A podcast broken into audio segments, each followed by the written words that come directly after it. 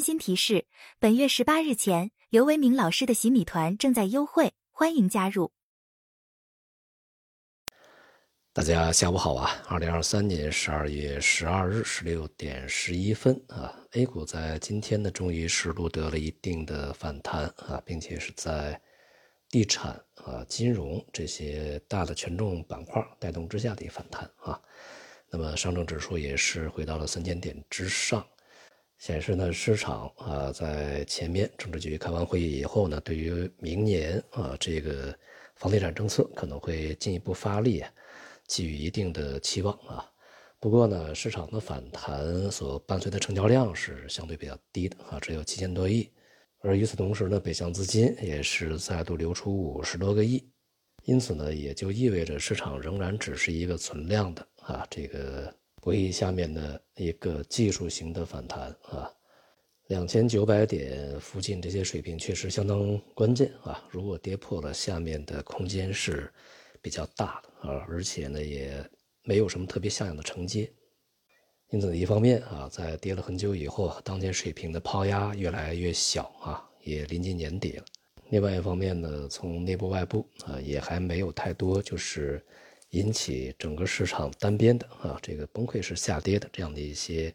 极端负面因素啊，所以说反弹呢也正常啊。不过呢，这样的反弹暂时还不能够去。理解成为啊，市场呢就已经长期见底啊，开始上涨啊。政治局会议以后啊，市场也还在等待着啊，这个中央经济工作会议。有消息说呢，是昨天啊已经开了会，那么今天啊，按道理来讲呢，稍晚应该会有一些消息出现啊，大家可以去关注跟踪一下。相对于政治局会议来讲呢，这个经济工作会议应该更加具体一些啊。但对于明年这个经济量化的一些指标，比如说增长的这个速度的目标设定啊，或者是财政啊这个赤字的安排啊等等啊，这些恐怕都得等到明年的两会以后啊才会出结果。目前中国经济所面临的问题呢是非常长时间啊积累的一些矛盾的集中的爆发，既有结构性问题，又有周期性问题啊，既有内部问题，也有外部问题。所以呢，针对经济政策来说啊，如果要是想达到一个长期的经济转型，能够顺利的啊去完成啊，并且使中国经济呢能够去向上啊，跨越一些比较重要的门槛儿啊，跨过一些比较重要的时期，那么这个政策层面一定要有啊更加深入啊、更加长远的一些这个改革啊，可能才可以。因此呢，个人还是非常期待啊，这个二十届三中全会啊，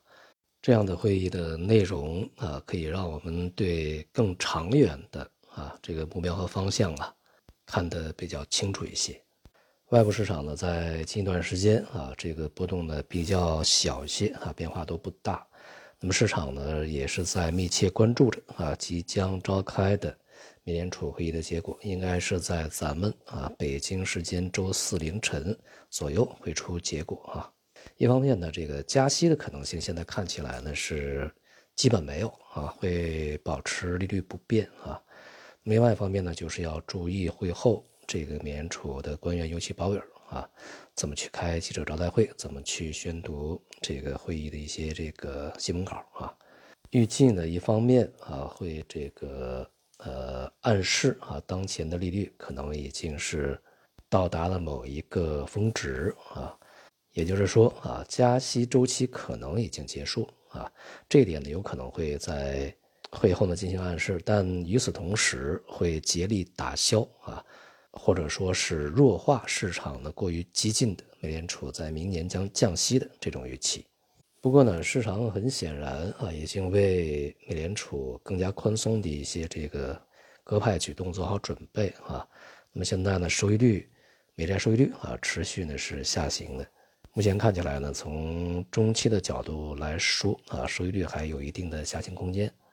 但由于啊，美国的通胀可能是相对比较顽固的啊，所以说呢，这一次的税率下行是否会意味着是一个非常长时间的？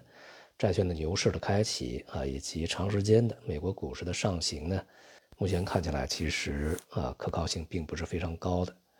不过呢，至少在年底之前吧，啊，应该不会给市场带来什么特别负面的影响啊，还是稳定的作用会高一些啊。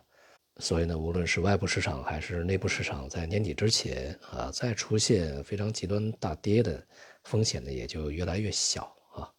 但是呢，这个大涨的可能性也不是特别大啊。而且呢，从目前来看，明年年初啊，其实这个风险还是。